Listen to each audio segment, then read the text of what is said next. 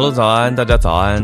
哈尔早安，大家早安，欢迎大家来到今天五月二十四号星期二的全球串联早安新闻。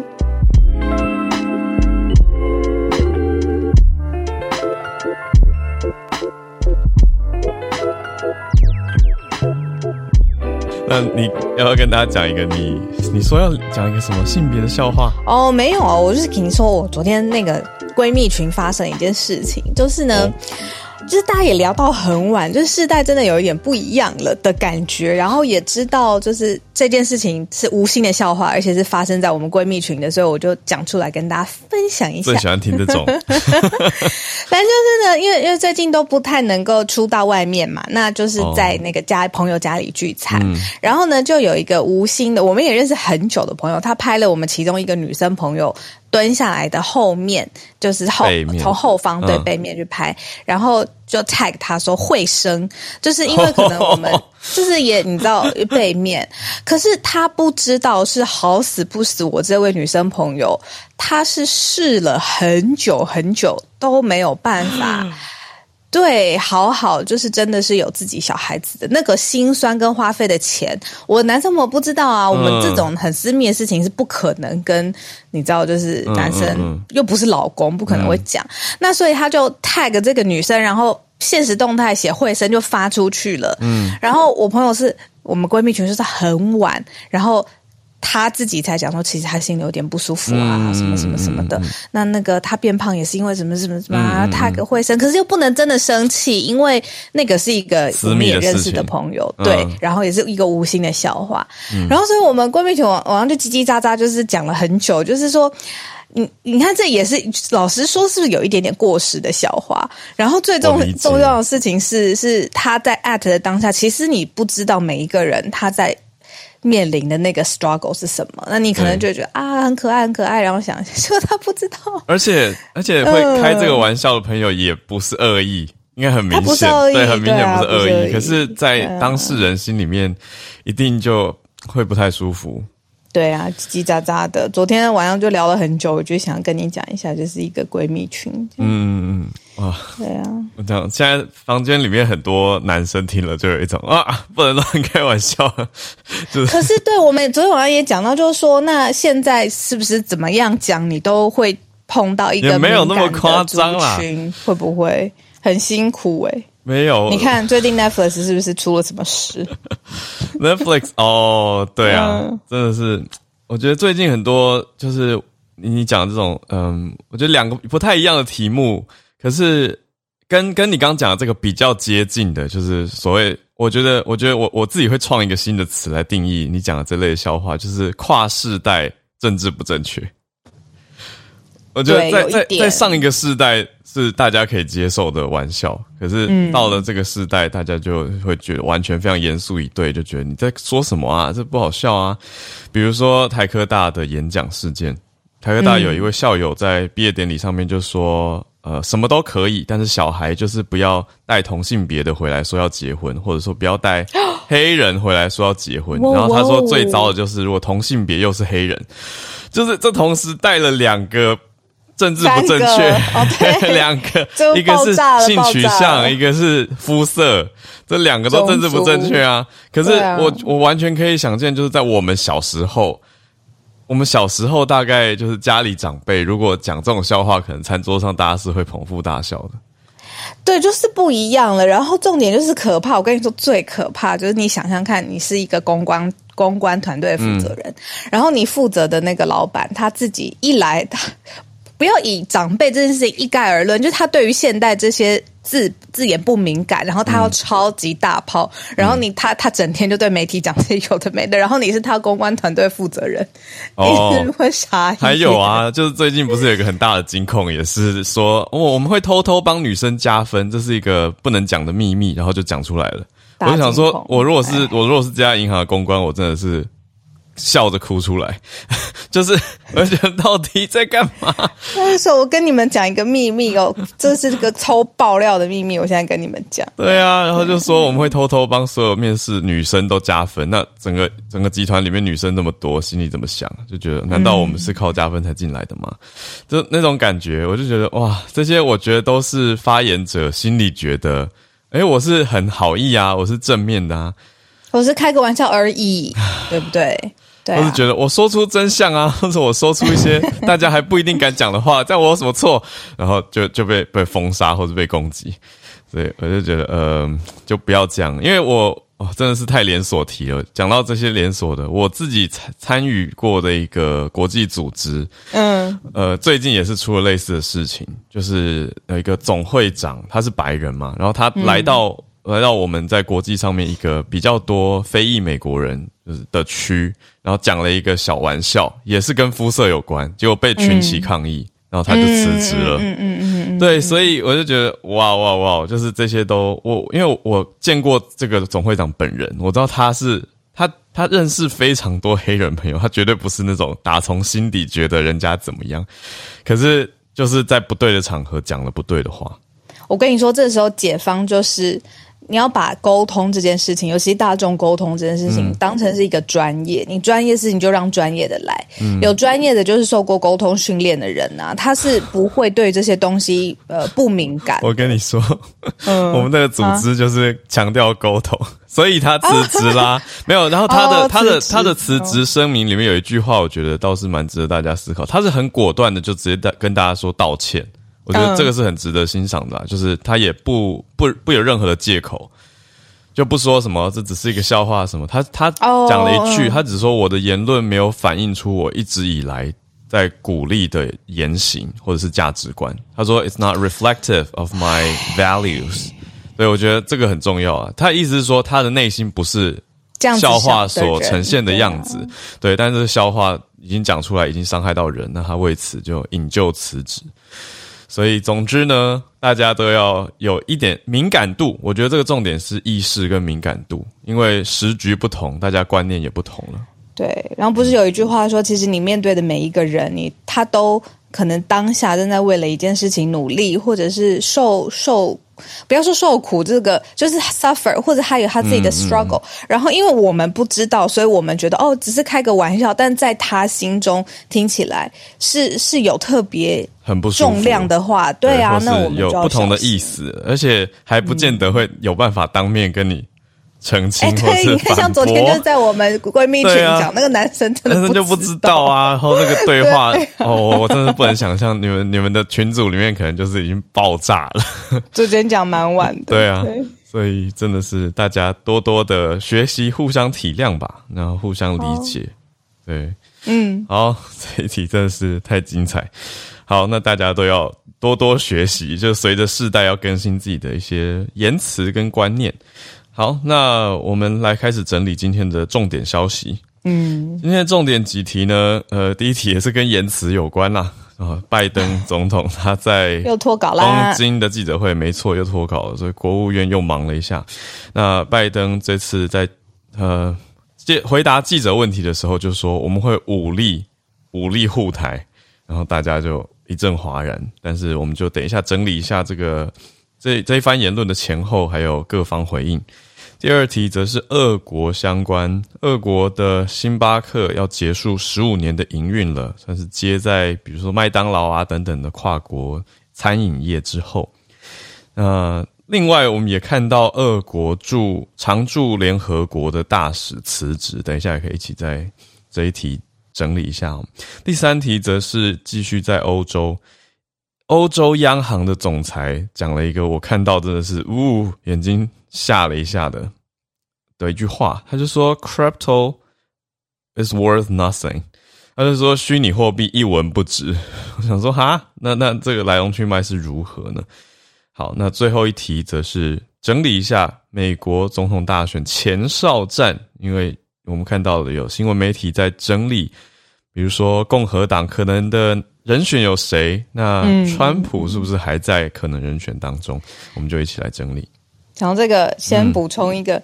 媒体就比较，就是说之前呢，川普他到了日本的时候啊，在川普阵营的时期，他是。大吃汉堡、大看相扑的那种类型，然后就比较，就是说这一次拜登你在宣布什么印太经济架构，就是你懂吗？就是一个是一个正统外交官或正统出访，然后但是川普时期就是我要看相扑，你可以想象那个差别吗？所以反正就是一个对不起，一个轻松的趣闻，就一个比较前朝跟。我觉得很有趣啊，不用对不起。还是你觉得川普支持者在我们房间里听了会内心不舒服？所以 都是每次我讲川普，就是支持他的人就是就是会嗨起来，不支持他人就说你怎么可以支持川普？就是我们我们没有支持人不支持哈，我们就是讲事实。我们比较一下，对他就是真的吃汉堡跟看相扑啊。好，我们回来讲，就是到第一题有关了，那就是因为拜登他人现在就是在东京嘛，他宣布呃印太经济架构，那他有说了十三个国家啊等等的，然后但是我们今天特别第一题跟大家分享的就是说他。记者会上面，他是有一个对于台湾安全承诺这一题，其实是有一个外外界说是他脱稿了，但他讲的好清楚哦，对啊，所以不得不说，这脱稿到底是他真心的，就是你知道从他的嘴。中哎溜出来，还是是他真的想要 make a point？好，我们来听听他说什么。他说，拜登说的哦，我们对于台湾的政策完全没有改变，会支持台海和平稳定，确保现状不会遭到片面的改变，维持对于俄国的制裁，呃，关心到呃俄俄乌俄啊，就这时候就 DV 呃这个超出呃我台海的问题一下下，但是呢，他会来继续来讲，就说。呃，对于中国一旦企图以武力攻打台湾，要付出的代价会传出什么样的信号呢？他说，中国现在已经在冒险了，军机飞得这么靠近，还有各项的演练，但是我们做了承诺，支持一个中国的政策，也说明我们过去做做的一切了，不代表中国有能力，或者是可以用武力去管辖台湾啊。因此，我们与日本跟其他国家坚定的站在一起。不让它发生，就是武力接管台湾这件事情。然后拜登说：“我预期它不会发生，也不会被尝试。”嗯，对。那记者就是说说，哎，很快追问一下哦，这次还持续延续。他就说：“那不愿意卷入乌克兰的冲突，那如果事情到那个地步哦，就是指真的是武力犯台的地步。”拜登，你愿意出兵介入保卫台湾吗？对，然后拜登就说：“是的。” Yes，他讲的非常明白。记者用的词是 “if it comes to that”，因为他前面的用词，因为延续拜登讲的嘛，就是这些军机的威胁很越来越多，等等等，所以他就讲说：“You didn't want to get involved in the the war in Ukraine for obvious reasons。”所以他讲的等于是说，乌克兰美国不实际介入，他记者认为是原因很明显。但是他讲到是说，那台湾你会不会是 militarily involved if it comes to that？就是如果情况转移到台湾这边的话，会不会？那拜登给的是非常清晰的 yes，还说 that's our commitment。我们做的承诺，对啊，他说我们就是这样承诺的，还讲两次 our commitment，然后回应就很很明确，就是说，我们还说政策没有变，他就说我们有这个 One China policy，可是可是完全就是很明白，会会会这样子啦。我我刚本来想要播原原因出来，可是网络有点慢，没关系，我们也讲的差不多，对，所以的确拜登讲的非常明白。我问你哦，这不是他第一次不小心脱稿，嗯，也不是第一次不小心在重要记者会的时候针对台湾安全的问题回复，而且都直球的回复。那一次不小心，然后国务院出来灭火，我可以理解，嗯。然后，但这一次他第一次亚洲出行，第一次亚洲行，然后在日本讲这件事情，然后完整的脱稿。这时候我就觉得，好吧，如果真的这也是脱稿，那我必须觉得他内心真的是这么的我觉得他真的是这样想，哎，对啊。但我觉得有趣的就是，你看外交层面或国际关系上，这变成美国固定的一个招式，就是总统脱稿，我不小心了，对对，国务院。白宫方在出面说：“：“Oh,，like there's no policy change in One China policy, it's the same，就没有改变。对，就是因为有点像跳一个舞吧，就是总统跟国务院一起跳一个舞。然后我觉得几乎已经样板化了，就是外交部中国外交部发言人汪文斌的回应，我真的是读到完全可以预测，诶就我如果以一个 speech writer 的角度，他已经写就是写到没有东西可以变了，就是不要站在十四亿中国人的对立面。我想说，哎，这个不是以前用过了吗？就哎，他们写稿的团队应该我觉得已经很累了，就是头发拔光了。哦。因为因为我要讲的是比较恶毒的，这个还不够恶毒。我觉得这个已经很痛苦。就是我是用一个中性的角度讲，如果 if I were a speechwriter for them，我真的会不知道在写什么。就是我能用的，你知道，换句话说，就是一个写演讲稿的技巧。那这怎么会痛苦呢？我刚刚讲的事情，他们应该是可以轻松的。毕竟这些话，我们之前从从以前到现在都都听过了。对啊。因为我我我要是他的公关团队，我就去护法，就是都是这些词啊，就是什么坚决反对，然后说不要玩火自焚。对，呃，这次没有用反火玩火自焚，因为上次用过。然后就是说不要挑战中十四亿中国人的什么什么决心啊，就是然后就说台湾问题一定都是中国内政等等，就是完全没有任何意外的词，哎，就是整个读下来就觉得哇哦。所以是不是有三部曲？一口误，然后灭火，然后生气，这样子。对，中方就是完全已经好像固定的一个 SOP。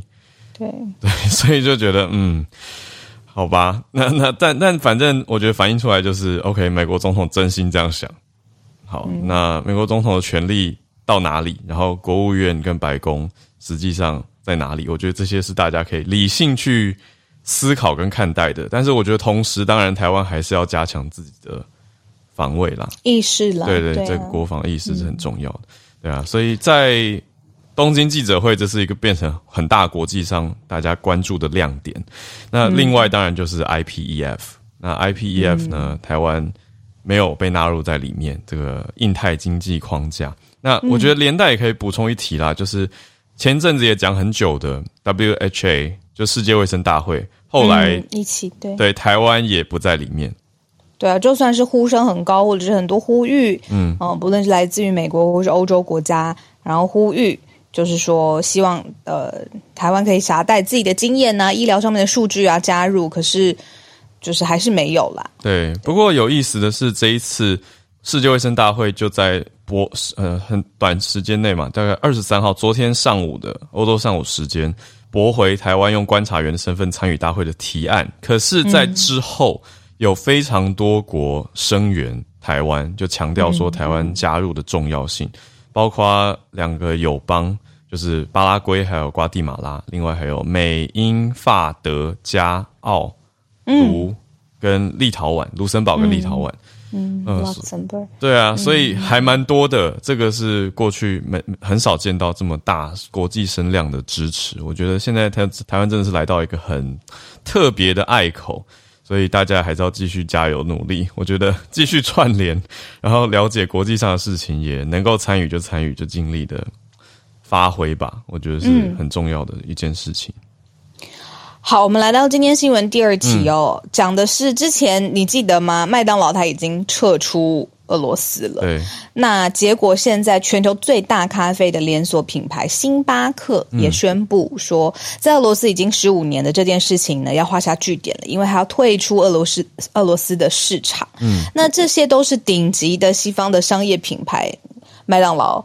星巴克，嗯，那在俄国的业务现在要终结。那补充小知识，很多人都知道了啦。这个星巴克的总部是在呃西雅图，那在美国华盛顿州。那它在俄国呢，广大的幅员辽阔里面呢，有一百三十间的店面，两千多名的员工。哦，那是星巴克的这个品牌授权给当地的一个经营商。然后来经营这样子，但是就是因为乌俄战争现在就是 drag it so long，然后就持续的呃发展下去。那现在龙头企业出走，台湾是一下子没有薯条，很多梗图就会出现。但是在俄罗斯是完全不一样的层级跟严重的程度，你吃不到麦当劳，接下来喝不到星巴克的咖啡了。嗯，这样子，这样是十五年，对对，麦当劳是三月的时候。关闭。那现在是五月嘛？五月一转眼就五月。星巴克。对，我觉得我在读《华尔街日报》读到两句矛盾，很很好笑，很很有趣啦，不能说好笑，就是写说星巴克不愿意就关闭俄罗斯业务的财务影响来评估，然后下一句写说俄罗斯市场在销售额当中占比相对小。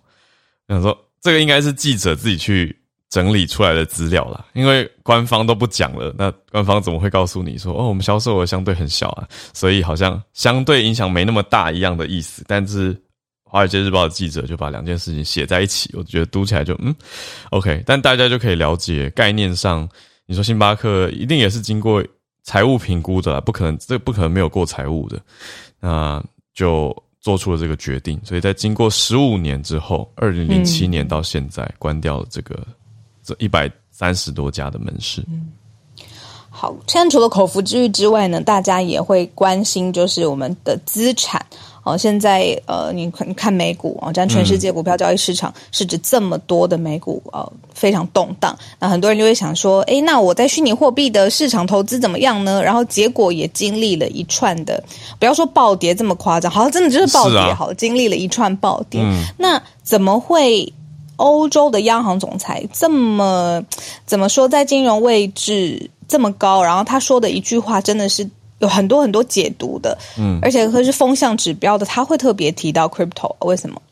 为什么？就是在回应最近的事情，嗯嗯，那他就讲的很明白，他就直接说 cryptocurrencies worth are worth nothing。他讲的我觉得很很没有模糊的空间呢。我我是我自己看到的时候是吓到的。那呃，你说前后原因大概就是在呼应最近的这一波。嗯，算是整个市金融市场变动，对啊，对，其实可以理解，因为之前没有那么多复杂又立体的因子，全部同一时间发生。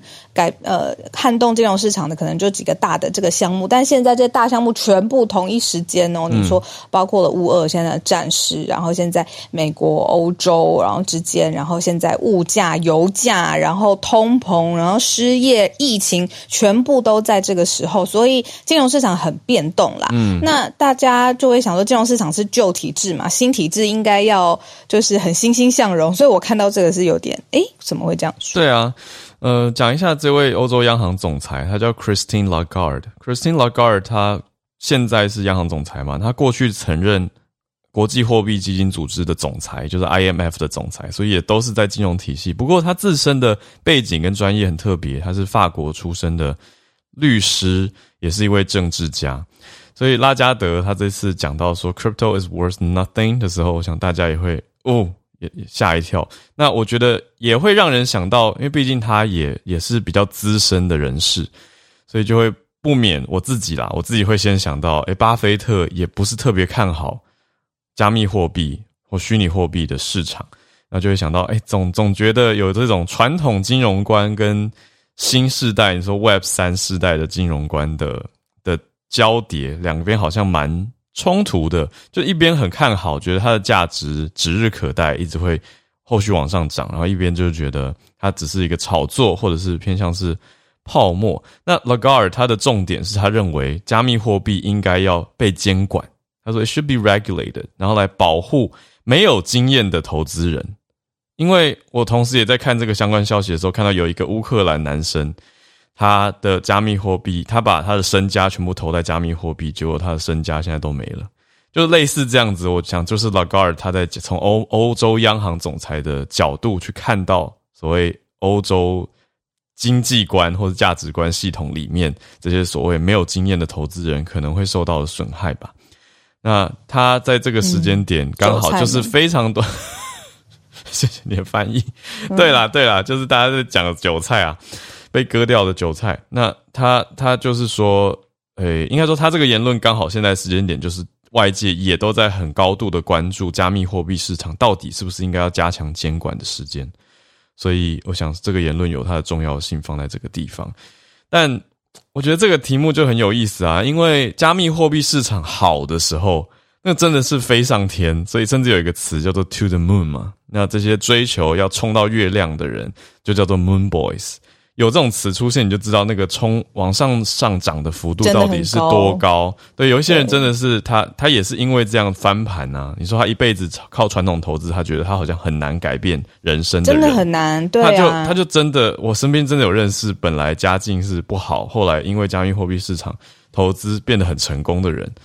这真的有这样的人，对。可是现在遇到这样的情况的时候，又会觉得，哎，这些好像 old money 或者是老的金融系统的人讲的有他的智慧在，所以我觉得好像没有谁说永远是对的，还没到 end game，对对，真的是一个终局之战。所以我只能说，大家的大家的 portfolio 可能要注意一下啦。对你配置不是全部都都投进去。讲到这个，我们我们最近好像会访问蛮多财经专家的。让大家期待一下，嗯，其实我一直很想要扩展，就是扩增吗？我们的专家库，就是这是一直我们一直在努力。那现在谢谢大家有支持我们，我们可以继续努力，这样子各个方向啦。没错，我昨天听到一个很好笑，说他呃一个投资多年的，他说在市场上面永远都是缓涨急跌，就是你涨慢慢涨，然后。但是跌都是很对，跌的比较快。所以呢，你如果有一阵子是做暴涨，那你就不用不用不用不用呃，然后不用想了，一定接下来就是暴跌。他的意思就是他做的哎呀，他觉得掉了，他觉得对人生很公平，是不是？对他都是做缓涨急跌，然后呢，所以如果有一阵子他是暴涨，他就说啊，接下来完蛋就是暴跌。这他开一个玩笑，就说他的这个他看到的规律是这样子。对，好，这个留给经济学家跟专业的市场留到专题来跟大家聊聊。对，好，那来到今天最后一题，美国总统大选前哨战，其实还有一段时间。对，但是其中选举已经正在发生了，所以大家都说现在美国其中选举呢，就是嗯，要看一下风向啦。那现在因为川普他很可能。也真的是被认为他会卷土重来，所以现在在美国共和党当中呢，呃，有选。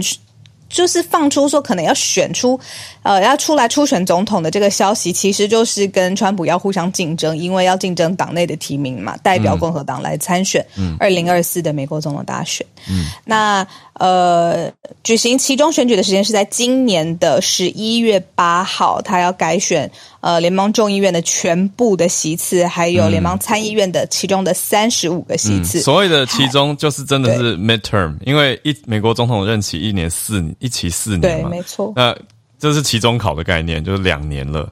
所以下一次总统大选就是二二零二四年，跟大家讲一下。所以现在 midterm 就是要改选小鹿刚讲的众议院全部的席次，其次参议院的三十五席。那这些又会选出，就是说到底谁是真正要代表，就是呃共和党或者是民主党也是，就是代表党内参加。呃，二零二四总统大选的人，所以大家就说这是前哨战。那这一次，呃，州长也会改选呢，总共三十六州的州长也会改选。那所以，呃，川普当然呼声很高，可是除了他之外，还有彭斯，呃。Pence 对 Mike Pence，然后甚至还有川普的大儿子，就是长子 Donald Trump Jr.，他也是说哦，呼声很高，可能会上榜代表共和党出战。嗯，所以呃，当然中间我们也会参参加，就是台湾自己也会有选举。嗯，对，然后还有就是美国的选举，今年是呃不是今年是这一次，希望二零二四的时候，我们应该可以一起转播吧。好哦，当然了。到时候好像可以来做个特别节目，我觉得应该蛮蛮有意思的。好，那讲到刚刚这些人选，其实蛮多都是大家本来就知道台面上知名人物，包括川普跟他当年的副手嘛，Mike Pence。那他的儿子当时其实新闻版面也是不少。那除此之外呢，另外几位大家不一定那么熟悉的，有包括两位现任的联邦参议员，还有四位现任的州长。那另外还有川普时期的驻联合国大使，叫做 Nikki 啊 Haley，所以这几位综合起来是华盛顿邮报报道说有十位，他他认为他平息下来，觉得最有可能会代表共和党出战二零二四的总统大选人选，但是时间还有两年多，现在这个时局动荡这么快，好像很多事情都很难讲，会不会有出现不同的人选呢？我们也是继续看下去啦。总之就。继续关注，好，所以这些情况，我觉得反映出来的是，嗯，美国不同的价值观，啊，因为这几位大家各自所代表的立场跟所捍卫的题目，也角度都不太一样。好，那我觉得刚好接续在昨天我们才讲完澳洲大选，人民最在意的是什么？这真的是一个很大的关键。那我们接下来的，包括这半年要看美国其中选举的状态，会是一个风向球，然后再来两年后的大选状态，也会反映了美国人民的选择。好，那我们今天的四大题整理到这边，时间来到八点三十一分，进到全球串联的时间，欢迎大家举手跟我们分享你所关注的题目。也谢谢好多聊天室好多讯息哦，还有房间里面两千多个朋友，来邀请大家。好，我看看有人有人用举手来留言，很可爱，说谢有一位 Wan Pan，他说谢谢大家的分享，很多不同面向的思考观点，专业的分享或随意聊都很棒，设计人的愉悦，因为被看见，体贴的心意会相同，很有共鸣，下次再听聊。好，谢谢你的留言。好，是留给我们的吗？希望是哦。好，然后应该是啦，都举手了。你是说他？我我怕说他会不会是 在前前一个房间 没有改拍哦？没关系，我们收下刚好按到举手，没有你知道，总是要谨慎一点。好，不能自作多情。那非常感谢你，我觉得这是一个很很正能量的支持鼓励。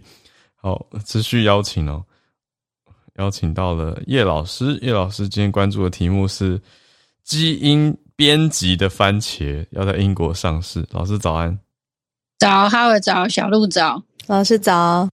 呃，今天就是其实之前也曾经讲过基因编辑，因为事实上虽然说有些人哈，像我认识的一些在这个植物界的，就是在研究植物的那个。科学家他们很坚持说，基因编辑跟过去的所谓的 GMO 就是基因改造是一样的。哦，那但是就是因为基本上来说，基因编辑它就真的是编辑，它就是改变这个啊，改变这个植物的那个基因，就是让它就是说可能只改动几个几个那个碱基这样子。嗯。那没有把外来的基因放进去，嗯，所以跟过去的，因为过去的基因改造，它是直接把整段基因插入到这个植物里面。哦，对，所以这个在程度上面是有区别的。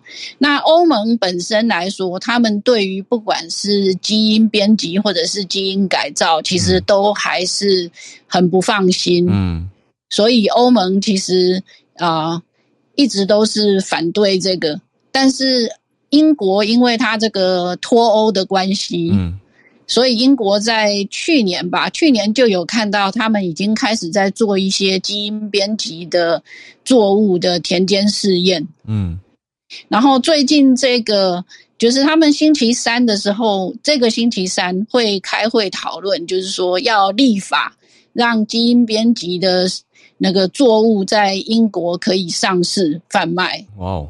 然后可以进行，就是说可以那个做很多事情。嗯，那这一回要上那个，就是说如果这个法案通过的话，这个基因编辑的番茄呢，它主要是把一个番茄的基因关掉，然后让那个番茄可以生产更多的这个维生素 D 三。哦，对，那这样子的话呢，就可以解决这个维生素 D 不够的这个困扰，因为。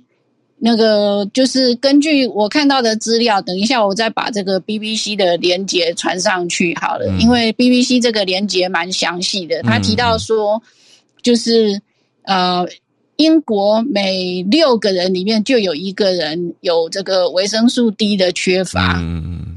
那但是事实上呢，只要每天只要花半个钟头去晒太阳就够了。但是有些人就是空不出这个时间去晒太阳，或是没有太阳。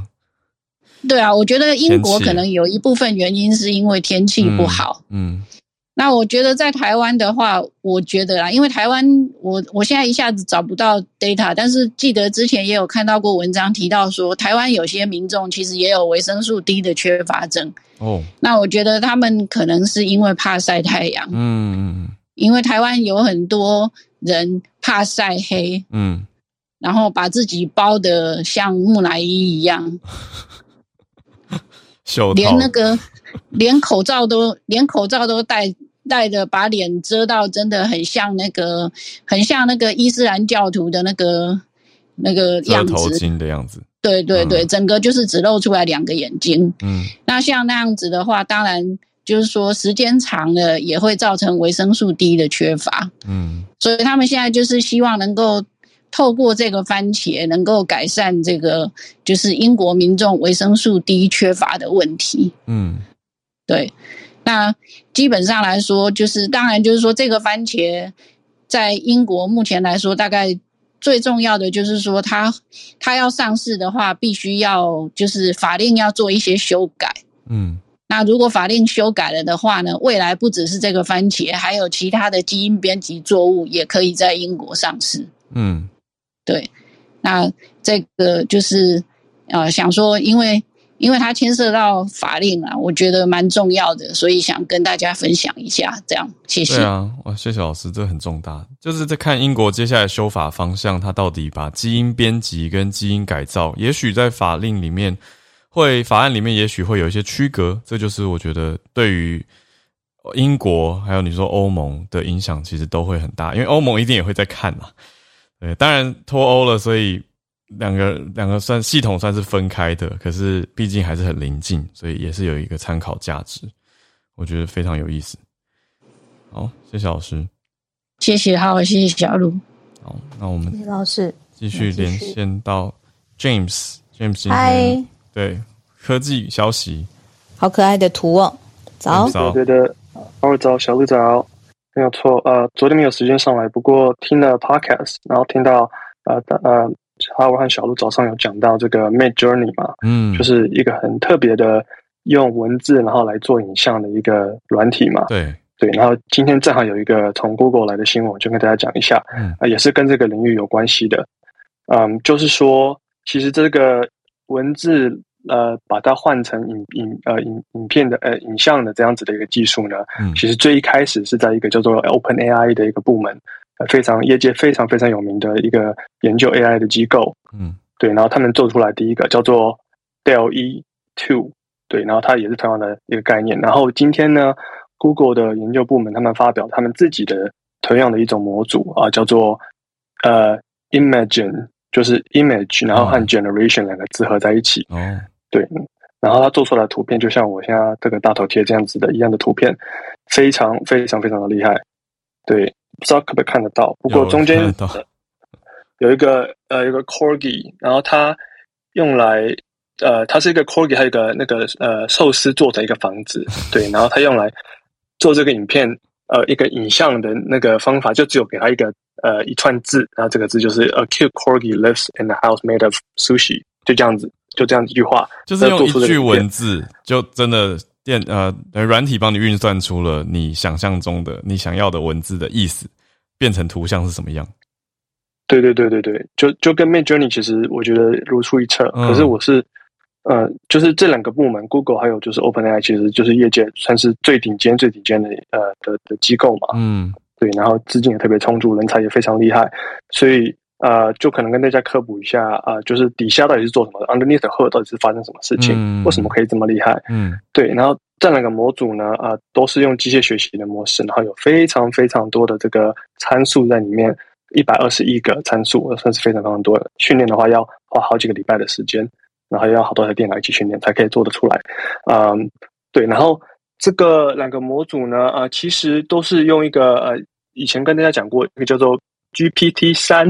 啊，一个语言的模组，它可以用来呃 predict 你，就是预测你要讲的东西，就有点像是呃手机上的这种呃自动完成 auto complete 这样的功能。嗯，对。然后它从语言上，然后把它延伸到影片影像上面来，然后有很多很高阶的这个特别厉害的机械学习的呃不同的做法，像是 transformers、diffuser，像什么 zero shot learning，我可能就不再多说了。就比较复杂一点，对，听起来都是很像，很像会在那个 Photoshop 里面看到的一些功能，什么变形啊，或者是其他，我就我就不知道翻译了。对对对，就是呃，它其实有一些都是用 image generation，就是 image prediction 这个呃这个世界来的一些字，因为其实最一开始在做 machine learning，一开始最厉害第一个 paper 呃，让大家真的看得出来，machine learning 是最好的一条路，就是二零一四年这个 AlexNet 的 paper 嘛。然后那时候就是用呃影片呃影像来看里面有什么东西，这里开始的。对，电脑视觉。哎，你对对对，电脑视觉没有错。然后呃，值得一提的是，这些呃用来训练这些模组的。呃，影影像呢，都是从呃这个网络上来的，对，都是网络上抓下来，非常非常非常多，可能几亿几兆的这些这些影影像，然后跟文字合在一起，然后来训练，对，然后嗯，在执行上来说，这个 OpenAI 还有 Google 这两个模组最不同的地方，就是说，在 Google 的方面，它是用他们自己搜索引擎的资料来的嘛，然后他们在他们做训练的过程中，没有太多的。呃，目前还是研究阶段。因为 OpenAI 它其实比较早出这个模组，一年前就已经出了。Google 是今天发表，然后在在执行上，Google 它的影片还有影像没有那么多的 filter，没有没有那么多的这个 curation，就是没有做那么多的筛选。嗯，对，所以可能会有一些比较不适当的东西在里面。所以他有提到他的 paper 里面说到说，呃，就大家在 machine learning 的业界都知道，你的 model 的。呃，performance 就只有你 data 这么好，就是你 data 越好，performance 越好。对对，然后当然 data 里面会有一些不同的一些偏见。嗯，对，所以他们有提到说，呃，在这么多 data 里面，偏见可能有有一些，呃，不只是可能比较成人的东西，也有可能是呃一些比较种族歧视啊，或是说呃不好的，对对对，不好的一些讯息的偏见。应该说，这就是人类大数据。的呈现啦，就是我人类从以前到现在创了多少数位资料在上面，那就变成资料库。可是人类的 bias 也会出现在这个 data 里面。这是不是就有一点像最近很夯的题目，就是 AI 监管？就是说，呃，我不知道这个。英文是怎么说？就是我们以前觉得 AI 是帮助我们的，但是呢，我们也需要有一套新的逻辑跟新的演算，是去可以 regulate AI。对，因为它的确是像刚才 James 讲的，它就是会有我之前存在这些比较呃呃已经存在的数据，然后它其实是有 bias 的。嗯，对啊，AI 治理，对对对对，所以真的是特别重要。就是未来来说，真的把这些软体。推到就是广大的这些社会大众的时候，就可能要解决这些问题，然后再真正把它从 beta 拿出来。嗯，对，所以就就是其实其实大家现在都看得出来，有一些什么 deep fake 啊，或是说什么 social media 的呃上瘾什么之类，这些都是 AI 系统对社会真的有一些比较不好的影响。嗯，那就是在这方面，呃，可能就是业界的大大就要继续努力，对对，继续解决这些问题。没错，哇，对，以上。很酷诶，我觉得从昨天的 Mid Journey 延续到今天，James 介绍给我们的这个 Open AI 他们最新公布的这个 Imagine，呃，甚至呃 Image Generator 或者 Generation，我觉得很不一样的风格，可是做的事情又类似。那里面对于我会觉得亮点就是，它等于电脑的语义解读跟语义分析也要很强。就是看得出我写这个句子，我这句英文到底意思是什么？然后我哪一个位置是形容词，然后代形容词可能代表的是我要形容的东西的材质，所以我要去变那个材质嘛，或者变它的外形。嗯，所以我要懂得解读人类语言，这个其实很多是叫做 natural language processing，就是 NLP，这是算语言类很多人在关注的 AI 发展方向，就是电脑到底听不听得懂人直接讲的话，因为人的语言是很复杂的，有一些社会性。所以我觉得这个也是很有趣，而且这一直在变化，对啊，以前的意涵跟现在意涵一定也不一样了，就是我们最早开始讲的那些，对对。对啊，智慧模组 Imagine，我觉得就是风格不一样啊，像 Mid Journey 它用的就是很多，你看就是像我觉得呼应刚刚 James 讲的，就是 You're only as good as your data 嘛，那你的资料库。data 就脏脏的怎么办呢？对你如果用很强的资料库，像我觉得 Mid Journey 就是用很强的资料库，它的选图就是用了很多大师或者非常漂亮的作品去做运算的基础，所以我觉得那你运算出来的东西当然完整性很高很漂亮啊。嗯，呃，可是如果你用的资料就是 脏脏的或者是丑丑的，就很难算出好看的图啊。所以它有点像是建筑在前人前人的智慧之上，因为。昨天那个 Mid Journey 出来，其实有一些业界的设计师是很悲观的。他们是觉得说，啊，你看，那我们是不是就不用学画画了？学了二三十年，然后这个图一分钟就打败了。可是换一个角度，如果人类不再继续画了，我们资料就不会变好了啊。对啊，所以他就他就只能用自己的方式去去生成，那人类原生的创意就就消失了。所以也不能停止或者叫大家就不要去学画。我觉得是两个不同的不同的逻辑。可是我觉得大家还没有很适应，大家现在还在被冲击当中。嗯，我刚刚那个脑袋当中一直有一个类比，就是说我的确有看到现在很多论文在讲说要怎么去监管或者是去控制 AI。嗯，那我就觉得很像是言论自由。嗯，为什么会这样讲呢？就是。呃，如果要反映真实的声音或者是一个不受欢迎的声音的时候，我们会希望可以在一个完全自由、不被监管的、可以让资讯自由发生的地方。嗯，就是我们会说哦，这样子我们有这个言论的空间，然后大家也觉得这是大家习惯的民主的、开放的风气。嗯，可是你看，像刚才说 AI，呃，或者是你的数据是 bias 的时候，你的 AI 会呈现。可是它的确就是现在数据的样貌。如果它真的是有很多。色情或者是很多种族的呃争议的玩笑，那也是谁来决定？对，就变成说谁来决定要滤掉哪些东西？对啊，没错，那个标准是科技公司来定还是法规来定？没错，没错。那是哎，那这样科技公司它是跨国的公司，那它的政策在进到每个国家，是不是要符合当地法规？那有的地方制定很严，是不是就会冲击到言论自由这些的？所以对，因为你看 data 本身，你也它。就真实存在那些呃争议的暴力的，或者是我们当然知道暴力不好，可是它就是存在在各个呃论坛上，或者是大家的语语言上，呃，image 上面，video 上面，那怎么去控制？对那你说完全都不管，就叫做言论自由吗？嗯，好问题。对啊，似乎好像也不是这个样子。好，就是言论自由的范围，我觉得是大家接下来随着科技演进。网络时代都还没有解决完 言论自由的界限，然后 AI 就来了，对不对？是不是这么说？有一点这种感觉，对啊。但是我觉得大家当然 还是把日子过好，可是同时这些题目绝对是要在心里面想，然后拿出来讨论的。就是我觉得很，大家既然选择了这一条民主自由的道路，那就是要。不不厌其烦的去探讨，跟一直去有耐心的去做这个动态的讨论，我觉得有点像婚姻吧，就是它是一个永久的动态的平衡讨论。它不是说哦，我们今天 settle 了以后，就从此都过着幸福快乐的日子。那个是王子公主在童话故事里面的。好，个人感想较多。好，Netflix 有一个纪录片，我朋友 Egbert 说，对 AI 演算法偏见有兴趣的人可以看 Netflix 纪录片。我现在点不开。But let me check check。哦，我昨天在看的，真的快，我看一半就先必须要休息的纪录片是 Cyber Hell，在讲 N 号房，在讲 N 号房的事情。因为我我一个朋友，我一个朋友刚好被刚好他账号被盗，然后他又看了 N 号房，他就觉得好恐怖。好，所以我看一半，我就是必须必须暂停。嗯。好，我们来。我已经邀请，你懂我的。已经邀请林氏鼻孔医师，我们作战专家。不好意思，医师久等了。医师早安，Hello，Hello，早安。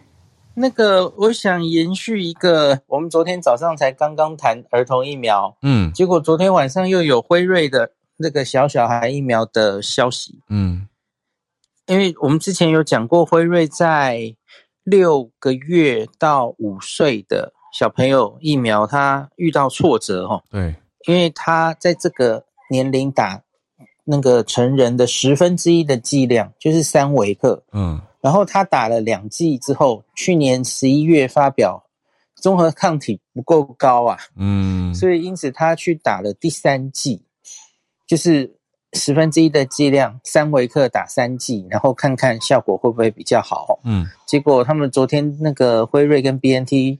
正式发新闻稿哦，都说呃出来了哈，这个这个临床试验出来了，嗯，然后它它也是一个免疫桥接哦，那就是引起不错的反应，然后副作用也跟安慰剂组相似，嗯，那它有一个令人关注的次要目标，它也可以顺便看一下，就是有打疫苗跟没打疫苗的小朋友，可不可以保护他？有没有保护力了哈？有减少一些感染？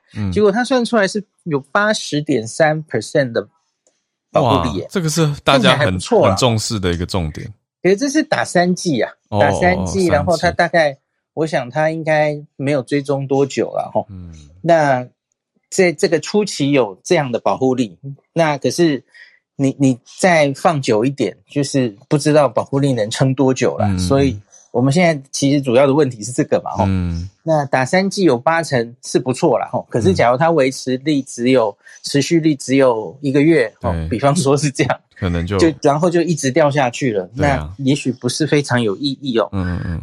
那可是总之它就是做出来了，那这这还只是一个新闻稿，所以详细的资料我还没有看到哦。嗯。那所以他们就说，当然也就要开始跟这个 FDA 送 FDA 或者全世界的监管机关哦。嗯。那美国有一些家长当然也是等小小孩的疫苗等了很久了哦。那 FDA 是暂定在六月已经会召集专家开会哈，嗯，那当然也会一起讨论莫德纳，这一个是五岁以下，一个是六岁以下嘛，哈，嗯，哦，合并到六月一起讨论整理就是了。我看到日期已经公布了，会。就是有三天要开会，八号、二十一跟二十二，所以应该会一起了哈。我觉得六月应该会有一个决定这样子哦。嗯那他们原本啊，这个已经被 delay 好几个月了哈。嗯，原本预计是在二月就要评估辉瑞的两剂疫苗了。嗯，可是因为那一次的资料就是在两岁到四岁的那一组哦，嗯，那个综合抗体引发的不够，嗯，不够高，所以是 FDA 要求想要看第三季注射之后的资料这样子哦。然后这个这一次的是那个。一千六百七十八个儿童，嗯，然后这一段时间，美国流行的是奥密克戎嘛，所以它是奥密克戎打三剂可以到八成的效果，哈，八十 percent 的效果看起来是还可以的哦，嗯，好，目前资料很少，大概就这样，嗯，那所以我我觉得，呃，因为我们台湾也买了儿童疫苗了嘛，吼，嗯，那所以不管是莫德纳或是辉瑞。我我觉得应该大概在以他目前释出的这样子的资料，辉瑞那个资料是已经正式公布了吼，嗯，小小孩那个看起来应该都没有什么问题，应该可以通过 EUA 的吼，嗯，那昨天那个指挥中心记者会，庄仁祥有被问到这件事哦，他他有那时候是回答莫德纳了，说他有注意到莫德纳有送小小孩的 EUA，说。一旦美国过了，他也会跟莫德纳要求资料，然后我们这边也赶快审这样子。嗯，那想想有说一个我我之前没听说过的事，他说七月以后莫德纳可能会改包装，哎，说改成现在的半剂量变成一剂这样子，因为以现实来说，现在很多人都是打半半量嘛，吼，追加剂，嗯，这样可能比较方便，嗯。那所以他说，可能的话，也许七月之后，儿童疫苗也会比较那个，呃，比较有可能随着新包装出来这样。只是想象昨天的回答哦，给大家参考一下。嗯嗯嗯。那今天指挥中心应该就是要回应 BNT 的。可能有人会问，应该了，嗯。嗯呀，所以那就是儿童疫苗也变成，呃，这是小小孩，对不起，嗯，就是也跟现在的儿童一样，有两种疫苗可以选，可是这个就变成一种很微妙的情形哦，嗯，你家长的话是要选打两剂就好的莫德纳，还是要要打三剂的辉瑞？哦，嗯，然后其实比较基准可能不一样，因为莫德纳就没有三剂的资料哦。那莫德纳的两剂，它它也有做出保护力，可是那个保护力就就没有这个八十好哦。嗯，那个保护力我记得不同的年龄好像就是三成到五成而已。嗯，那时候大家也不以为意，因为对猫咪孔本来打两剂的效果就没有太好。嗯嗯嗯，那可是假如辉瑞有这个打三剂可以到八成的效果，也许有些人会觉得打它是不是比较好？它的剂量又比较低。嗯，相对安全性可能比较好，这样子。详细的不良反应还没公布了哈，公布之后，我相信应该数字也是不错，因为它已经把剂量减得这么低了嘛哦，那些什么发烧不舒服的不良反应应该会比较少才是哈。嗯，相对于只减到四分之一剂量的莫德纳这样子。嗯，我觉得大家都会想要看到更多资料吧，就是比如说刚刚讲到说 BNT 一千多个孩童，当然也不少了，可是总觉得会要更多，对啊，更安心，会比较安心。尤其那要多少？再看到亚洲国家的，就就是永远不够啦。可是就是总觉得会想要看到更多。以儿童来说，哈，美国上礼拜才刚刚开过会呢，美国现在已经累积非常多儿童打 BNT 的资料了。嗯。嗯，呃，然后或是青少年，那更多哈，那的一些安安全性的报告哈，那可是要等到小小孩，因为小小孩的话，可能连美国都是这这个月才会，呃，六月才会讨论，才会开打嘛哈，那更多资料出来，可能已经是七月八月以后的事情了。嗯，那。那时候其实台湾的这波疫情可能已经走下坡了。对啊，希望我觉得我们会对面临一个状况是，那那那我们是不是也要跟上哦？嗯，为为了目前我们看到五岁以下的小朋友似乎会有一个，呃，应该说还是非常低的几率，可是，一旦发生会蛮严重的这种脑炎的状况。嗯，会会不会因此改变我们对于这一段？这个年龄层是不是该打疫苗的风险评估？哦，我觉得接下来还要看会不会有更多案例。嗯，到昨天为止，我们累积应该是六例。嗯，六例脑炎。嗯，就是上礼拜六报告的那六例。嗯，然后已经至少三例死亡。哦，那所以会让大家有点真的是蛮特殊的，就是跟邻近国家相比，比例是高。对，是是高，是一个警讯了。嗯嗯。那呃，我昨天翻了半天，日本其实就是这两年来，我常跟大家讲，一一百一十万例的小朋友，只有六例死亡，其中有一例就是发生在上个月，立木县，立木县有报一例未满十岁的小女孩。哦。呃，类似我们现在看到的这种急性脑，他们是脑炎跟那个呃。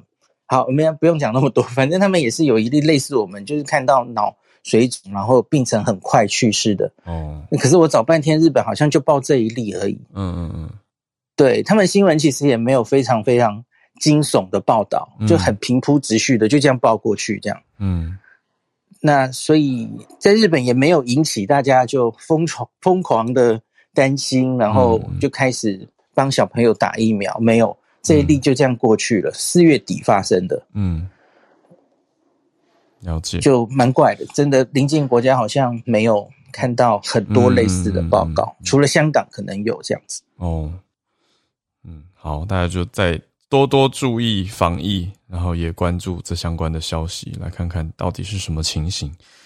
谢谢医师。嗯，谢谢医师，也谢谢今天分享的叶老师，还有 James，嗯，然后还有聊天室的很多朋友，谢谢你们，就是呃提问啊，或者是给我们补充资料，或者是自己有讨论，我很喜欢看你们自己互相的讨论。